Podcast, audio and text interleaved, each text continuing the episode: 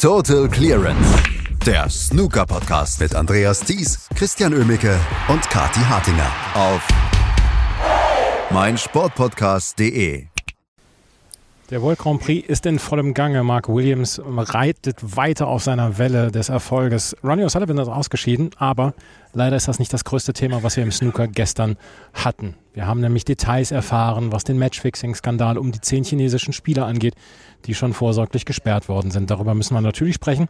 Das tue ich heute wieder mit Christian Emmecke. Hallo Christian. Hallo Andreas. Ja, das ist eine Bombe, die da gestern geplatzt ist. Ähm, wir wussten, dass die zehn Spiele aus China gesperrt sind.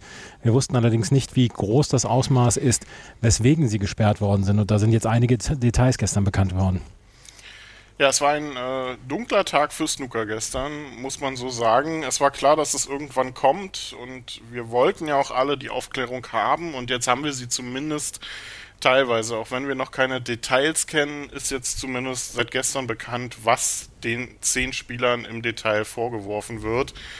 Und ja, so wie es sich ähm, jetzt einfach mal dröge zusammenliest, kann man sagen, dass Liang Wenbo, Li Hang und Lü Ning da etwas stärker verstrickt drin sind als die anderen, dass äh, denn diese drei Spieler ähm, sollen nicht nur ähm, involviert sein in Matchmanipulation, sondern auch anderen Spielern vorgeschlagen bzw. darum gebeten haben, Matches ähm, zu verschieben.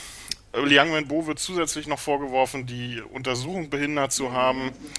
Ähm, ja, also es ist äh, sehr, sehr, sind sehr schwerwiegende Vorwürfe, die da gegen die drei erhoben werden. Die anderen Spieler, Yan Mingtao, ähm, ähm, Zhang Jiankang, Chen Zifan, Chang Bingyu, Zhao Jianbo, Bai Langning und auch Zhao Shintong wird jetzt erstmal in Anführungsstrichen nur vorgeworfen, Matches verschoben zu haben, Matches manipuliert zu haben, ähm, beziehungsweise irgendwie da drin involviert zu sein. Da wird man noch dann noch genau irgendwie genaueres erfahren müssen.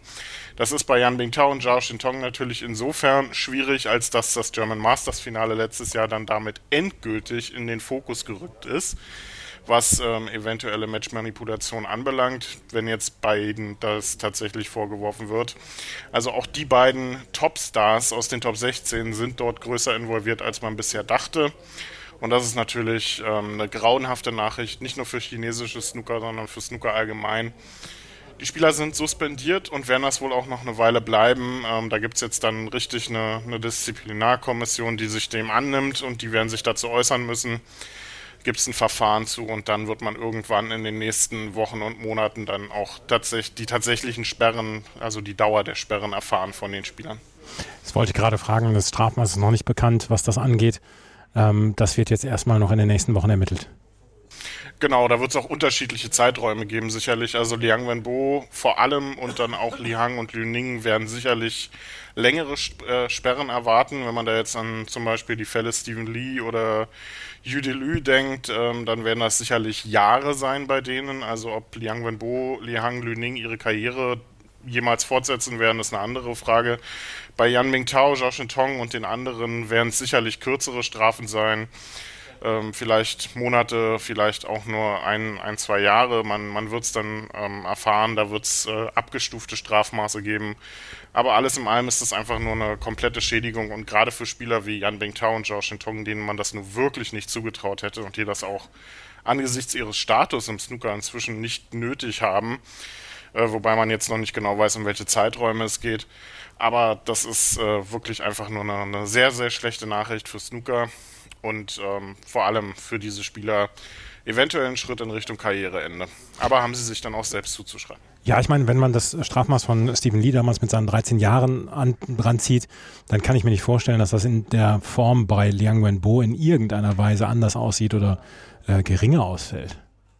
Nee, sicherlich nicht. Also es wird irgendwas in die Richtung gehen. Und da Liang Wenbo ja nur auch wirklich sehr viel dafür getan hat, um das äh, zu rechtfertigen, vor allem ja noch, dann auch noch im Sinne, dass er aktiv versucht hat, die, ähm, die Untersuchungen zu verhindern oder zu behindern, ähm, dann ist es natürlich auch, ab, äh, auch vollkommen berechtigt. Also dieser Mann hat es wirklich geschafft, innerhalb von zwei Jahren seinen Ruf komplett zu zerstören und seine Karriere damit komplett ähm, ins Nichts zu werfen. Also ja, weiß ich nicht, was, was ihn da geritten hat. Und vor allem macht mir das so ein bisschen Sorgen, wenn man sich Liang Wenbo, Li Hang und Lüning anguckt, ähm, was denen vorgeworfen wird, was für Strukturen da vielleicht dann im Hintergrund noch laufen, zu denen man jetzt noch gar nichts weiß. Also vor allem, wenn man, ähm, da hat dann die CBSA, also das die chinesische Snooker, der chinesische Snookerverband vielleicht auch noch ein bisschen mehr aufzuarbeiten. Und auch die Academies in England sollten ein bisschen gucken, ähm, wie man die chinesischen Spieler besser integrieren kann, damit sich nicht so Grüppchen bilden, wie das anscheinend hier der Fall gewesen ist und irgendwelche Strukturen im Hintergrund entstehen. Also da gibt es eine ganze Menge aufzuarbeiten, auch im Hintergrund und das wird alles dann erst noch kommen im Nachhinein. Aber was ich auch wichtig finde, ist, dass World Snooker und die WPBSA hier tatsächlich auch sehr mit offenen Karten jetzt gespielt haben, jetzt auch Veröffentlichungen ähm, getätigt haben. Das war ja auch nicht immer der Fall in der Vergangenheit. Also da sieht man auch, dass das in die richtige Richtung geht. Jason Ferguson hat gestern auch nochmal ein Interview gegeben bei ITV, hat auch gesagt, wie das genau abgelaufen ist, dass es im Oktober angefangen hat, die Untersuchung, und dass so peu à peu dann immer mehr ans Licht kam ähm, finde ich sehr gut, dass man da so mit offenen Karten spielt, weil das ist in diesem Fall und vor allem, wenn so viele Spieler involviert sind, auch eine wichtige Sache. Müssen wir auf das, Deut das Sportliche natürlich jetzt auch zu sprechen kommen. Und das andere müssen wir abwarten und da müssen wir abwarten, wie es dann weitergeht. Kommen wir auf das Sportliche zu sprechen. Darüber können wir glücklicherweise reden und darüber können wir glücklicherweise auch ausführlich reden. Mark Williams ist nach wie vor in Topform. Beim World Grand Prix gestern hat er Ding Junhui mit 4 zu 0 aus dem Weg geräumt. Wir sprechen als erstes über ihn, weil es nach wie vor wirklich bemerkenswert ist, in welcher Form er im Moment dann ja auch ist. Und ähm, dass er sich die letzte Woche nicht hat anhaben lassen, sondern einfach weitermacht und einfach mit so einer gut gelaunten Art und Weise da weitermacht und Ding Junhui einfach vom Tisch räumt, das ist nicht so schlecht. Das ist nicht so schlecht. Das war vor allem brutal effektiv gestern, was er da gemacht hat. Ähm, jede Kleinigkeit, jede kleine Ungenauigkeit, jeden Lochfehler, jede nicht perfekt sitzende Safety von Ding Junhui hat er ausgenutzt ähm, und dem Chinesen, der eigentlich gar nicht so viel falsch gemacht hat, einfach hier und da die falsche Entscheidung getroffen oder ein bisschen zu ungenau gespielt und das hat Mark Williams einfach so clever ausgenutzt. Ähm, vier hohe Breaks gespielt, ne, seine typischen 60er Breaks, die er ja so perfekt kann schon seine gesamte Karriere über. Das Ende des letzten Frames war dann ein bisschen kurios, wurde nämlich dann erst auf schwarz entschieden und dann tatsächlich durch ein Foul von Ding Junhui, der, äh, der die, die Weiße langsam an die Schwarze heranlegen wollte. Und die Weiße verhungerte dann und blieb wenige Zentimeter vor Schwarz liegen. Und das ist natürlich ein Foul und gab Mark Williams dann die sieben Punkte zum Frame und Match und irgendwie passte das perfekt auf, äh, auf dieses Match ähm, als Stempel. Also sehr kurioses Ende, aber Mark Williams einfach in bestechend brillanter Form. Also da weiß ich nicht, wo das noch hinführen soll bei dem. So schön anzuschauen. Vielleicht wird er sogar noch mal Weltmeister. Ja, das wäre mal ein dickes Ding, ne? naja, also ich weiß nicht da müsste dann schon viel passieren, vor allem weiß ich nicht, was er dann macht. Naja, nach, nachher gibt er noch irgendwelche nackten Pressekonferenzen. Ja, nee, das, das, äh, aber das kann ich mir bei ihm nicht vorstellen, dass er irgendwie nackt zu Pressekonferenzen erscheint. Sowas, sowas macht er nicht. Dafür ist er zu seriös. Na? Natürlich. Natürlich. Noppon Zain Kam, der zeigt sich auch in bestechender Form hier beim World Grand Prix. Der hat nämlich gestern Ronnie O'Sullivan aus dem Turnier genommen mit 4 zu 2. Das ist, eine, das ist ein starkes Stück das ist ein starkes Stück. Ja, Mark Selby in der ersten Runde und jetzt Ronnie Sullivan in der zweiten. Also das kann man mal machen. Ähm, und dabei sah es lange gar nicht danach aus. Der Thailänder sah eher so aus, als wenn er der, das nächste Opfer von Ronnie Sullivan wird. Ähm, der hatte eine 70 im ersten Frame gespielt, den zweiten Frame noch gestohlen, nachdem Noppon seinen Kamm eine 52 vorgelegt hatte kam seinerseits eine 53 von O'Sullivan und auf die Farben dann dieser Frame. Und danach lief nicht mehr viel zusammen bei Ronnie O'Sullivan. Viele einfache Lochfehler tatsächlich, auch ungewöhnliche dann bei ihm. Das Problem, was er in der Vergangenheit öfter mal hatte, dass er irgendwie ab und an dann ähm, in, in in so ein Spiel verfällt, wo er ungewöhnliche Fehler macht. Und das hat Noppon seinen Kamm dann sehr clever ausgenutzt.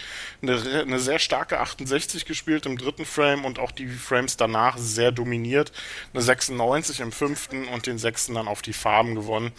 Also sehr gute Leistung vom Thailänder, der sich hier so ein bisschen peu à peu ähm, ins Rampenlicht spielt, gehört er jetzt eigentlich nicht unbedingt zum äh, absoluten Favoritenkreis, aber jetzt steht er schon im Viertelfinale und wird dann mit Mark Williams ähm, einen, den nächsten Weltmeister vor der Brust haben. Also wenn er den auch noch schlägt, dann sollte man den Thailänder hier mehr als nur auf dem Zettel haben. Und für Ronnie O'Sullivan nach der doch ungewöhnlichen oder für ihn vielleicht ungeplanten Niederlage beim Masters die nächste Schlappe hier als Titelverteidiger ausgeschieden. Also so richtig in brillanter Form ist er diese Saison noch nicht. Er muss jetzt auch ein Halbfinale bei den Welsh Open erreichen, um dann bei der Players äh, Championship dabei zu sein, oder? Genau, das ist das nächste Problem für ihn. Er ist ja noch nicht sicher bei, äh, dabei bei den nächsten Turnieren und das wird nicht einfacher, sich dafür zu qualifizieren, wenn man dann bei diesen Players-Turnieren nicht gut abliefert. Und ähm, da könnte es dann tatsächlich sein, dass wir die Saisonhöhepunkte, wo es dann auch um richtig viel Preisgeld geht, ohne Ronnie O'Sullivan erleben und das wäre eine Premiere, ähm, denn da war er die letzten Jahre eigentlich immer souverän dabei. Und vor allem nimmt ihm das sehr viele Spielmöglichkeiten und ähm, Matches einfach im Hinblick auf die Weltmeisterschaft. Ich meine, Ronnie O'Sullivan ist jemand, dem, der das nicht unbedingt braucht, aber wenn ich da an so gewisse äh, Phasen denke, wo man ihm dann die fehlende Matchpraxis dann doch auch irgendwie angemerkt hat, dann ist das vielleicht nicht die beste Nachricht für ihn. Ronnie O'Sullivan also auch ausgeschieden. Ausgeschieden ist auch Zhu Yolong, der hat gestern gegen Jack Lisowski verloren mit 4 zu 2. Jack Lisowski ähm, zeigt sich auch in nach wie vor guter Form ja, wenn es denn läuft, dann läuft's, ähm, sein Spiel. Aber es fehlt halt immer noch dieser Plan B, den er dann ähm, vielleicht irgendwie mal so langsam in Angriff nehmen sollte, wenn sein A-Spiel, sein Lochspiel, sein Breakbuilding nicht funktioniert. Wenn das funktioniert, dann ist es eine absolute Augenweide, ihm dann auch zuzuschauen. So wie gestern gegen ähm, Julio Long, wo er dann in einem Frame auch sogar wieder auf Maximum-Kurs war.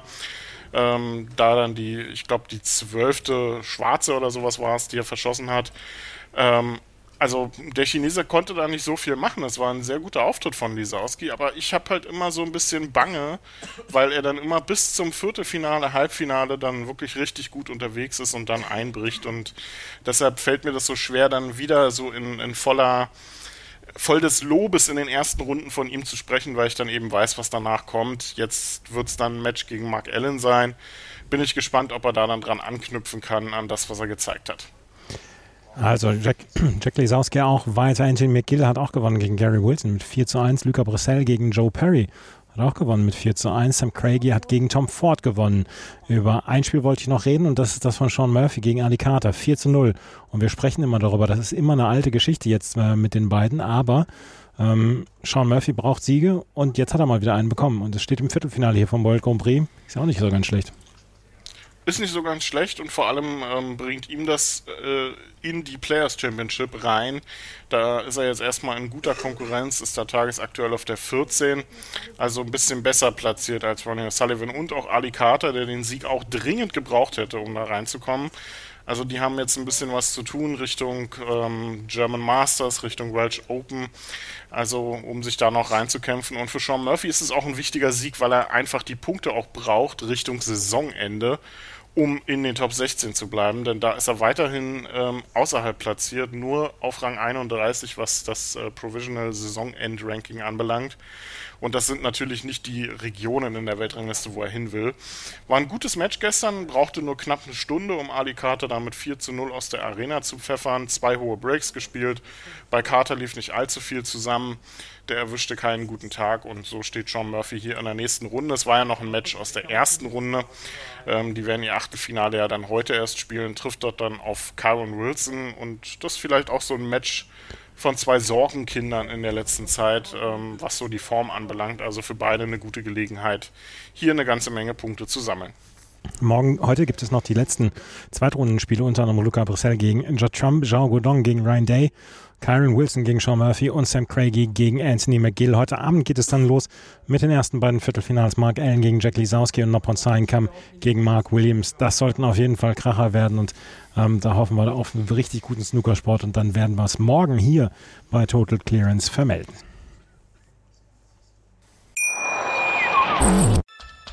Was zum Teufel, du Bastard? Du bist tot, du kleiner Hundeficker. Und dieser kleine Hundeficker, das ist unser Werner. Ein ganz normaler Berliner Kleinstkrimineller, der dann aber im Knast das Ding seines Lebens dreht. Una Fantastica Risetta Perla Pizza. Er klaut seinem Zellengenossen ein Pizzarezept. Aber nicht irgendeins. Und mit dem eröffnet Werner dann die beste Pizzeria Berlins. Doch Werners Glück ist nur von kurzer Dauer. Denn es hagelt Probleme. Werners Pizzaparadies. Erstmals großes Kino- und Podcast-Format. Mit fetter Starbesetzung. Alina But, Kida Ramadan, Edin Hasanovic, Oliver Koritke, Ralf Richter, Ben Becker, Winfried Glatzeder, Anna Schmidt und viele mehr. Abonniert die Scheiße. Jetzt macht schon, mach! Total Clearance.